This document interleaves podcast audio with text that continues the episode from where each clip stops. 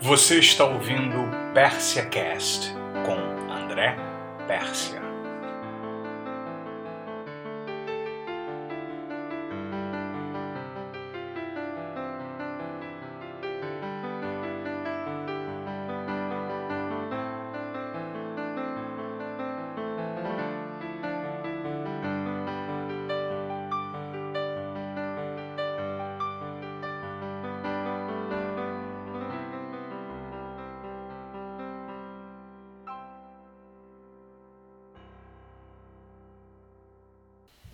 Até onde vai o alcance da hipnose?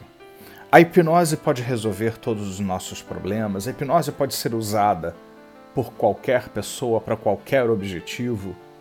Quais são as informações verdadeiras que circulam nas redes sociais, nas mídias, na televisão, na imprensa, em Hollywood sobre hipnose? O que, que existe de mito sobre isso? Atendendo a vários pedidos, esta é a segunda parte de um assunto muito interessante hipnose. Provavelmente será o primeiro momento de muitos outros onde nós vamos trazer questões relacionadas a esse intrigante assunto. PerseCast 11 Hipnose, parte 2.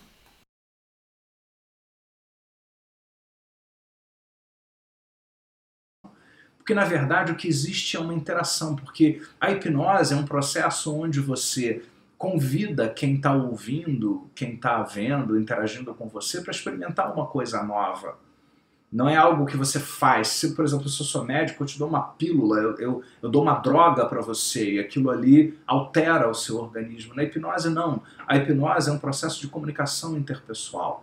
É, e muitas pessoas não percebem, infelizmente, que o poder da hipnose não está em quantas técnicas você tem é, no meu curso de formação em hipnose, de hipnoterapia, né, é um curso onde você aprende algumas técnicas, mas mais importante do que técnicas é a mecânica da hipnose. A voz, a linguagem, a impostação de voz, o rapport, a linguagem não verbal. Por, sabe, o que, sabe uma das coisas que eu ensino no meu curso de hipnose os alunos a fazer? É, eu peço para eles trazerem uma receita de, de doce ou comida ou um manual de funcionamento do micro-ondas e eles vão hipnotizar outra pessoa lendo o manual do micro-ondas.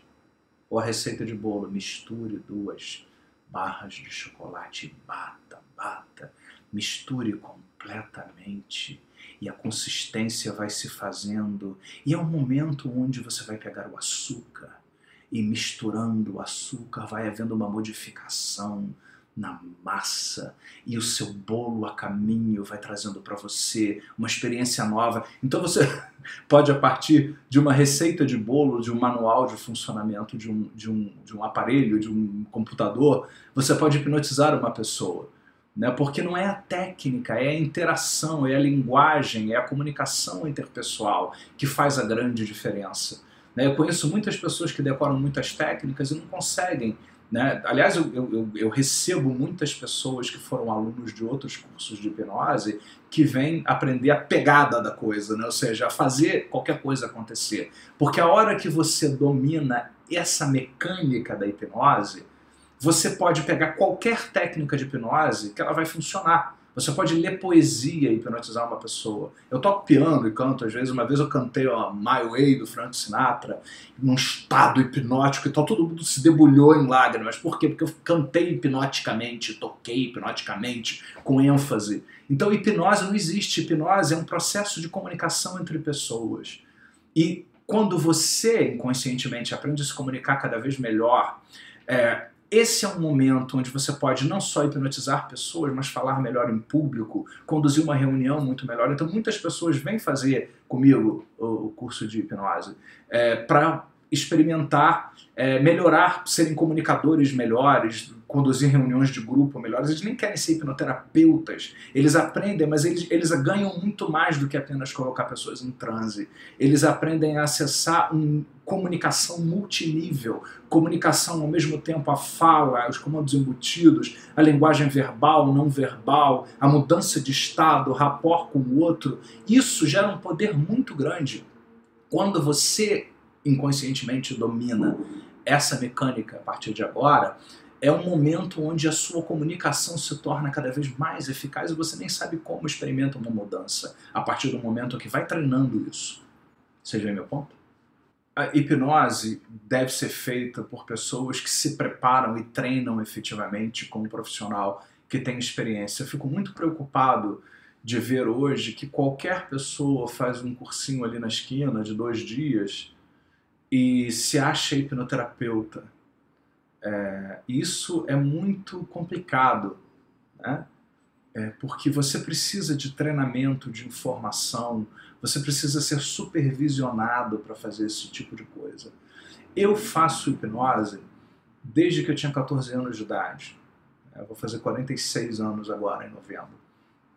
É, e eu nunca tive nenhum problema, porque eu sempre estudei muito, eu sempre estudei o que está por trás disso. E quando algumas pessoas às vezes tinham manifestações histéricas, de querer muitas vezes ter tremelique, coisa e tal, que faz parte de um processo histérico que a pessoa está desenvolvendo lá em qualquer momento, por eu conhecer essas coisas e fazer essa leitura e ter esse treinamento, eu conseguia reverter o processo. Eu ensino isso nas, nas formações também, né? Quebrar, não, não, entrar nas aberrações dos clientes e tal, fazer uma mudança de estado.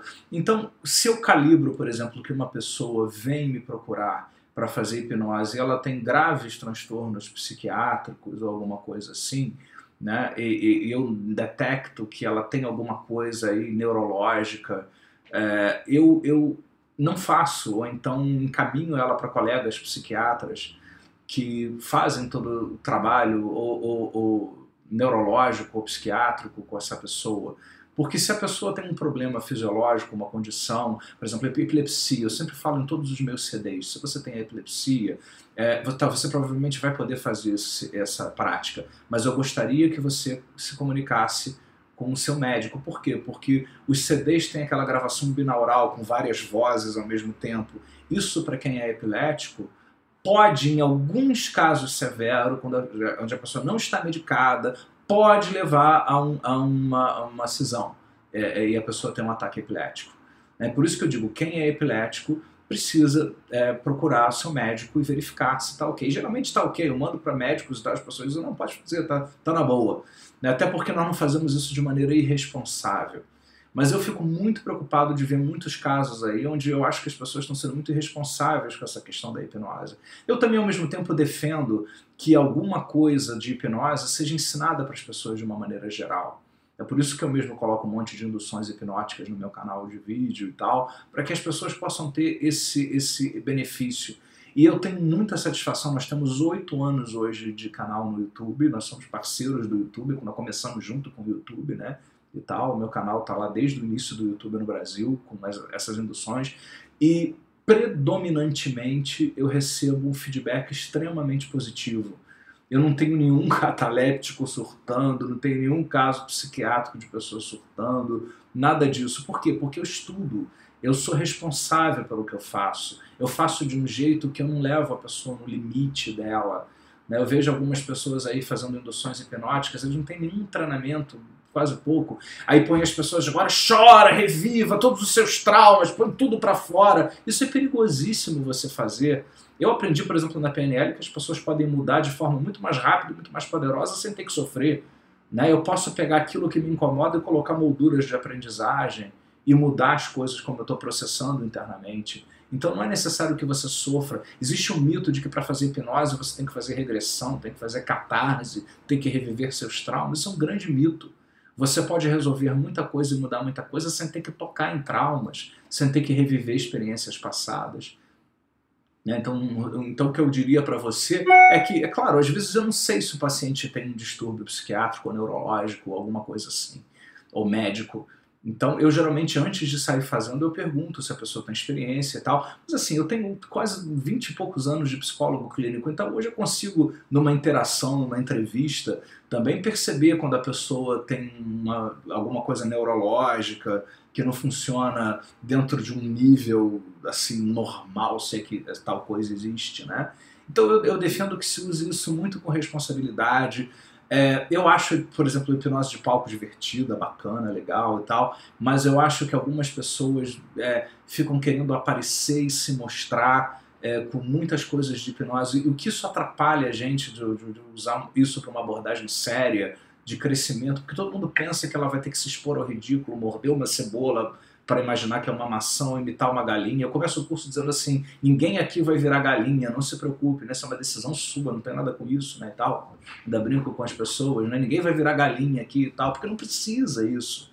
Né? É uma coisa que nem todo mundo tem um tipo de personalidade para fazer esses showzinhos. Só determinadas pessoas com determinado tipo de personalidade reagem a essa situação de exposição pública. Então muitas pessoas elas têm medo de experimentar a hipnose porque elas não querem passar ridículo, porque elas não querem se expor, e quando não é necessário. Eu faço processos onde a pessoa mergulha no seu mundo íntimo e faz as mudanças que ela precisa, e eu nem sei quais são os problemas que ela tem. Ela mesma identifica, muda, trabalha né, e, e, e se modifica. Mas eu acho que assim, cautela, presta atenção, né? tenha certeza se a pessoa tem algum risco, tenha uma âncora para tirar a pessoa do estado hipnótico, para se a pessoa tiver qualquer manifestação é, fora do normal, você tem uma âncora, se eu precisar eu vou estalar os dedos, eu vou falar a palavra abracadabra, sei lá, qualquer coisa, e aí você vai abrir os olhos se sentindo muito bem, porque aí você tira a pessoa do estado criar um bom rapport. Eu, como eu faço toda essa mecânica, eu crio um bom rapport com o cliente e tal, eu não tenho, eu não tenho, realmente não tenho nenhum registro para contar para vocês de casos de problemas com hipnose, que todo mundo se sente tão bem, gosta tanto do resultado, a hipnose contribui tanto para melhoria a qualidade de vida das pessoas, eu tenho usado com sucesso, com adicções de droga, com curas de fobias e outras coisas assim, e, e medos e outras coisas assim que eu, eu só tenho coisas boas para falar sobre hipnose. Que os alunos eles pegam uma receita, o manual do micro-ondas e hipnotizam as pessoas. Ligue o aparelho. Quando a luz acender, o aparelho começa a funcionar. Só que como você leu o manual do micro-ondas, coloca o outro em transe. Então, é o como você fala. Posso, você, quer, quer, você quer que eu hipnotize vocês na, numa língua de um ET? Ah, capachana. Ah,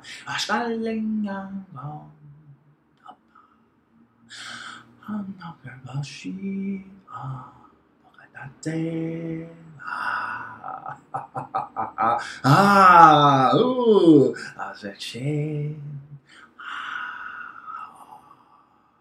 Eu não falei nada, né? eu, eu falei uma língua que nem existe, né? Mas eu tenho Aposto que muita gente aí começou a entrar em transe. Por quê? Porque não interessa a palavra. Por isso que, eu, é assim, quando você aprende essa mecânica, você pode pegar qualquer técnica de qualquer coisa, qualquer técnica de concentração, visualização criativa e tal. Mas o contrário não é verdadeiro. Você pode pegar um roteiro extremamente elaborado, como tem aí roteiros de induções hipnóticas, mas se você não aprende essa mecânica, fica aquela coisa lida, sem postura. Né? E se você quer, por exemplo, fazer hipnose, você quer que a pessoa relaxe relaxe.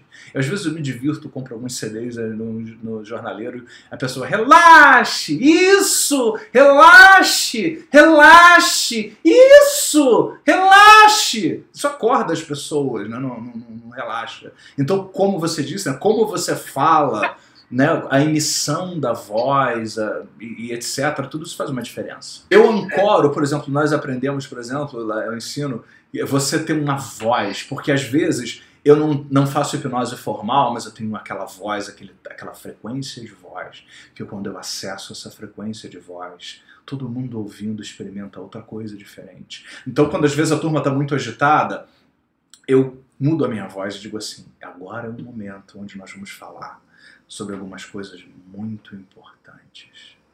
Então, eu trago a voz hipnótica e todo mundo começa a entrar em transe.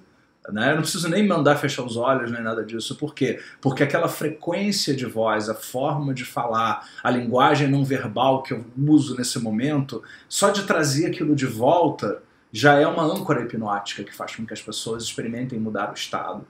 Né? Essas induções todas que estão no YouTube, eu não sigo o roteiro, eu faço na hora. Às vezes eu acabo a indução e pergunto para a Selma que trabalha comigo: Você gostou? Ela gostei. Falei, Depois você me conta o que eu falei, que eu nem lembro o que eu falei. Então, não é o roteiro que é mais importante no meu mapa.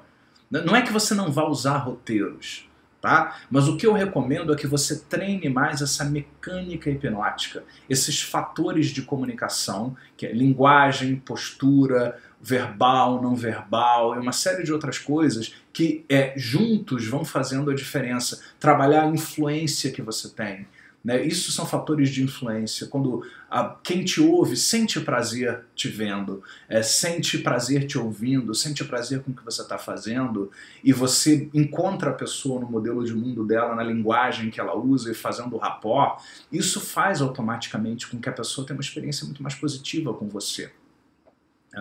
Quando as pessoas relaxam, é, ouvindo é, o que você faz, esse é um momento onde, relaxando, elas atingem, elas mudam a frequência cerebral. Porque se a pessoa relaxar um pouquinho, ela entra no estado alfa, famoso estado alfa.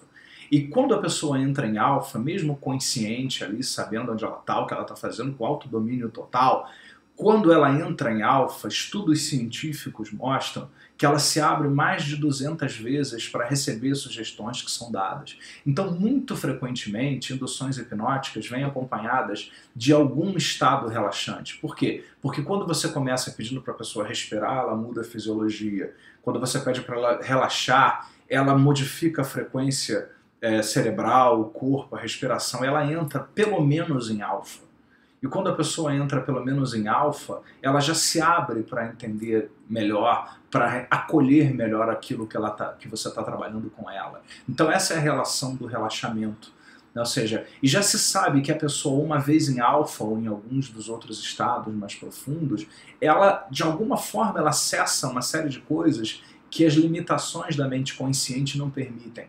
As crenças, a autoimagem, as as crenças limitantes que as pessoas desenvolvem. Então, por isso que é bom que a pessoa relaxe para induções hipnóticas. Mas existem induções hipnóticas que você faz em estados acelerados de êxtase e tal, e que a pessoa não está nada relaxada, e mesmo assim ela pode acessar recursos. Né? De qualquer forma, tem um componente aí que eu acho que é importante, que é a distração da mente consciente. A distração da mente consciente é preponderante e muito importante aí nesse, nesse processo assim, é, eu, é, é uma coisa até meio egocêntrica isso que eu vou dizer agora. Como eu sou psicólogo, eu automaticamente tenho autorização para usar hipnose, né? Posso fazer todas as experiências que eu quero, né? Mas é, hoje a hipnose, até onde eu sei, já houve uma época que ela era só restrita a médicos, psicólogos e dentistas. Vocês podem até me atualizar em relação a isso. Né? Mas uh, que eu saiba hoje, qualquer pessoa pode aprender hipnose. Você não pode tratar patologias, você não pode se meter a psicólogo, você não pode se meter a psiquiatra, nem se meter a médico. Mas se você não se mete a psicólogo, nem a psiquiatra e a médico, você pode trabalhar com pessoas de uma maneira geral. Né? Já que hipnose não existe, algumas pessoas dizem assim, eu não quero fazer hipnose. Eu digo, tá bom, mas eu posso usar visualização criativa com você? Ah, pode. E a pessoa, puxa, adoro a visualização criativa. E eu estou fazendo hipnose com a pessoa. Né? Por isso que eu digo que hipnose não existe. Né? Então, é, a questão aí que eu acho que é importante é nós termos a, a, a, que nós tenhamos a humildade de saber o que, que nós conhecemos e o que nós não conhecemos. Né? E, e também você não precisa conhecer tudo. Se você, de uma maneira geral, trabalhar harmonia, bem-estar das pessoas, de uma maneira geral, isso vai ser bom para a pessoa. Agora, a grande questão aí é que algumas pessoas se metem a, numa seara que não é a delas. E aí sim, eu acho que pode ser prejudicial. É, não sei, né? Eu, eu, eu, minha opinião pessoal é, é que todo mundo possa usar esses recursos, mas que cada um use sua expertise, aquilo que foi treinado para fazer. Né? Então, eu, como sou psicólogo, eu tenho treinamento em psicopatologia.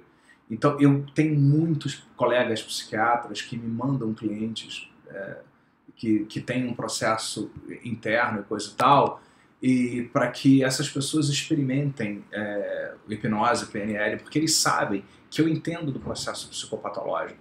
Então, eu defendo que as pessoas aprendam, usem, pratiquem, mas eu também é, advogo, defendo que cada macaco deve ficar no seu galho.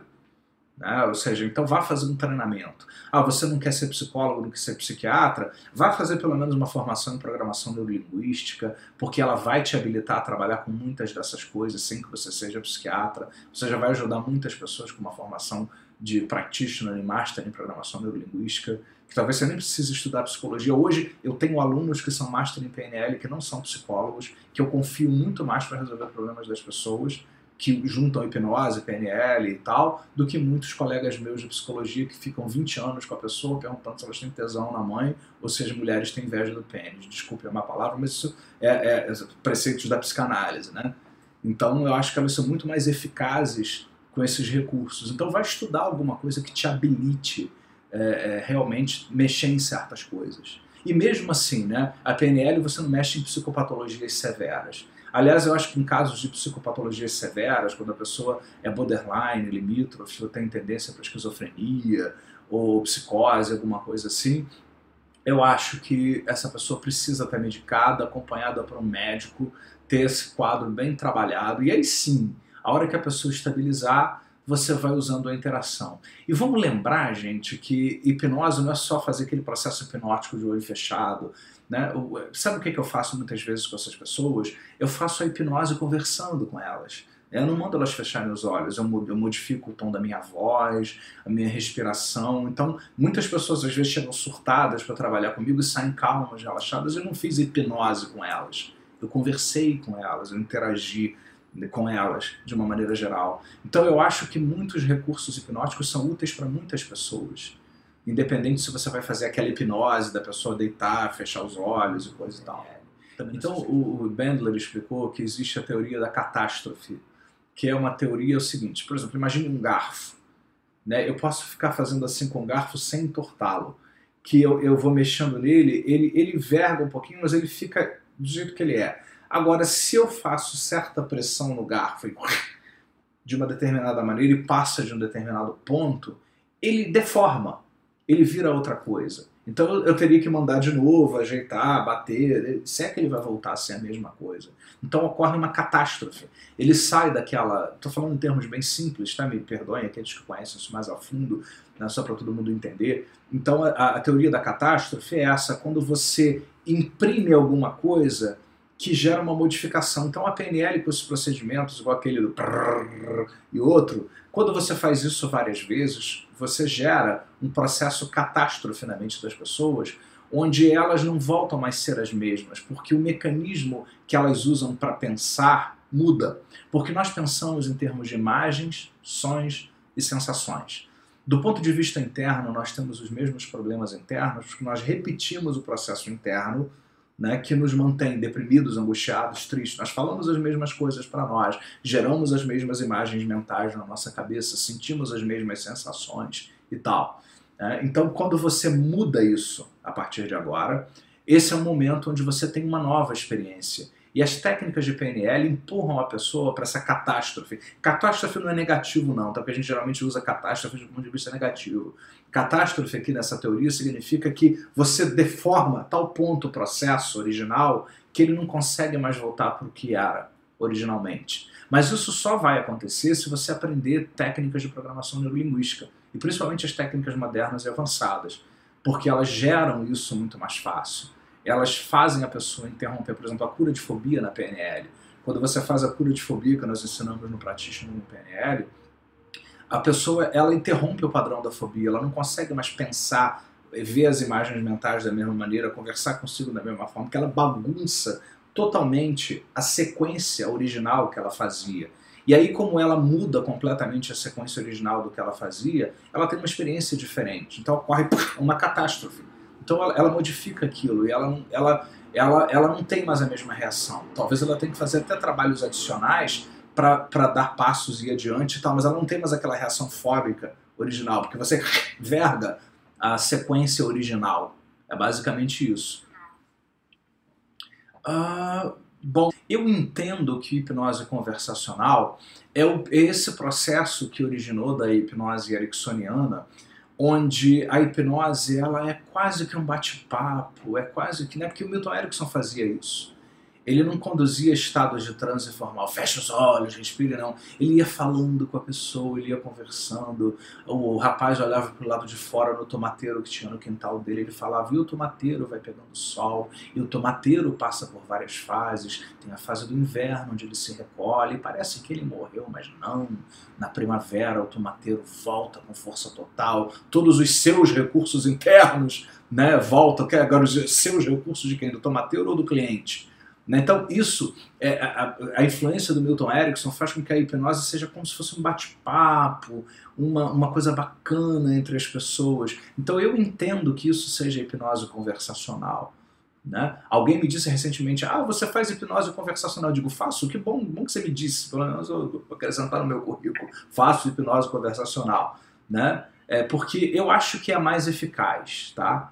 Porque tudo aquilo que soa natural e normal, a pessoa ela diminui as defesas dela. Então, conforme eu vou conversando, jogando um comando embutido ali, gerando uma visualização aqui, a pessoa não fica em vigilância. Ih, ele está me pedindo uma coisa impossível, ele está me desafiando, me pedindo uma coisa totalmente fora da realidade. Não. É um bate-papo, é uma conversa, é uma coisa natural, gostosa e tal. E nessa pessoa vai, ela se entrega muito mais. Principalmente se eu usar toda a mecânica da hipnose. Rapport, linguagem não verbal. Então eu vou batendo um papo, né? Quantas pessoas juram que nunca fizeram hipnose comigo? E eu faço o tempo todo. Eu mudo a minha respiração, faço rapport, mudo o meu estado, elas mudam também. Né? Eu, eu assumo aquela voz mais relaxante, a pessoa relaxa junto comigo e a gente está ali conversando de olho aberto. Né? É por isso que eu digo que hipnose não existe é interação interpessoal. Então eu entendo que hipnose conversacional é isso, é você fazer ela só mais, o mais natural possível. E, e outros tipos de hipnose mais clássicas são aquelas onde você aplica um procedimento estruturado e formal. Eu acho que todas têm o seu uso. Você também pode aplicar uma técnica em um roteiro e ao mesmo tempo soar bem solto, soar bem casual e tal. E a pessoa vai embora. A voz hipnótica, no meu entender, deve ser parte de um processo de rapport, tá? Porque já se sabe hoje, pesquisas modernas da neurofisiologia, que o estado de rapport ele gera uma sincronia neurológica com a outra pessoa. Se você liga a pessoa em monitores, em scanners e tal do cérebro, a pessoa que tem grande rapport com a outra e, e, e, elas geram essa sintonia e tal, o processo neurológico acaba se espelhando mais ou menos. Então é um grande processo de rapport, né? Você tem que dançar com o seu cliente, vai dançando. Quando você vai dançar com alguém, você evita pisar no pé da pessoa e tal, você vai dançando, dançando. Dali a pouco as pessoas rodopiam, jogam pro alto e tal, e elas nem planejaram aquilo, foi acontecendo. É a melhor maneira de você fazer hipnose com as pessoas é você dançar com o seu cliente, deixar a dança aí acontecendo. Para você dançar com alguém, você precisa ter consciência do que você está fazendo e ao mesmo tempo perceber a outra pessoa. Isso que o Milton Erickson nos deixou de legado, de lindo que ele fez. Sim. Acessar recursos serve para tudo. Né? Serve para tudo, para qualquer coisa. Então, é, esse processo ele é muito bacana porque ele serve para várias coisas. Né? Então você pode imaginar o que, que você precisa. Porque na hipnose clássica você dá comandos específicos para respostas específicas. Nessa hipnose conversacional, que tem influência do Erickson, principalmente se você usa PNL, você não dá sugestões muito específicas o tempo todo. Você abre molduras, abre possibilidades, porque essa é a melhor maneira da pessoa se encontrar no meio dessa coisa meio aberta e ela ir se ajustando. Então eu uso, eu uso para tudo, para tudo que vocês possam imaginar, tudo, tudo. Eu tudo que vocês podem imaginar eu já usei hipnose. Atletas, e pessoas que melhoram o desempenho sexual, é, pessoas que melhoram seu desempenho de uma maneira geral em estudos, em concentração, é, resolvendo adicções emocionais ou de drogas e uma série de coisas assim. Então esse tipo de trabalho ele é muito plástico, ele é muito flexível e faz com que pessoas possam é, se ajeitar por dentro muito mais facilmente do que você usar uma técnica rígida, estruturada, porque quanto mais rígido você é em qualquer coisa na vida, você só atende um grupo de pessoas. Quanto mais flexível e aberto, você abrange muitas pessoas. Tem pessoas que usam meus CDs mesmo tendo um título específico e tal, ou minhas induções no YouTube, para N fidelidades diferentes. Elas inventam, eu vou usar isso aqui para melhorar meu namoro. E às vezes a técnica não tem nada a ver com namoro, mas elas pegam o gancho das sugestões positivas, construtivas que eu estou dando e resolvem direcionar a mente para aquele objetivo. E funciona da mesma maneira. Né? Então eu acho que a aplicação prática de usar esse processo, que o processo aberto, ele permite que a pessoa ela se ache mais. Isso, ela permite aquilo que é chamado de pesquisa ou busca transderivacional, que é quando você deixa a coisa em aberta, solta e tal, mas com uma moldura específica, a pessoa ela tem mais facilidade de entrar no seu mundo interior e gerar mudanças diversas para sua vida. Melhor.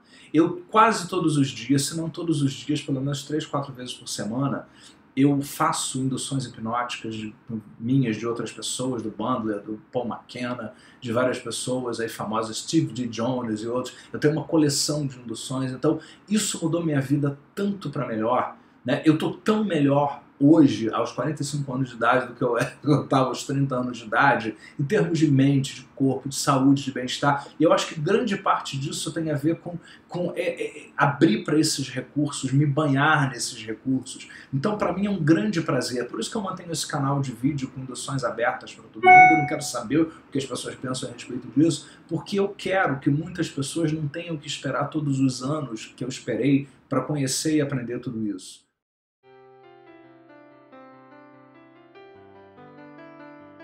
Espero que você tenha gostado desse podcast. Por favor, compartilhe com sua rede social, seus amigos, colegas, familiares.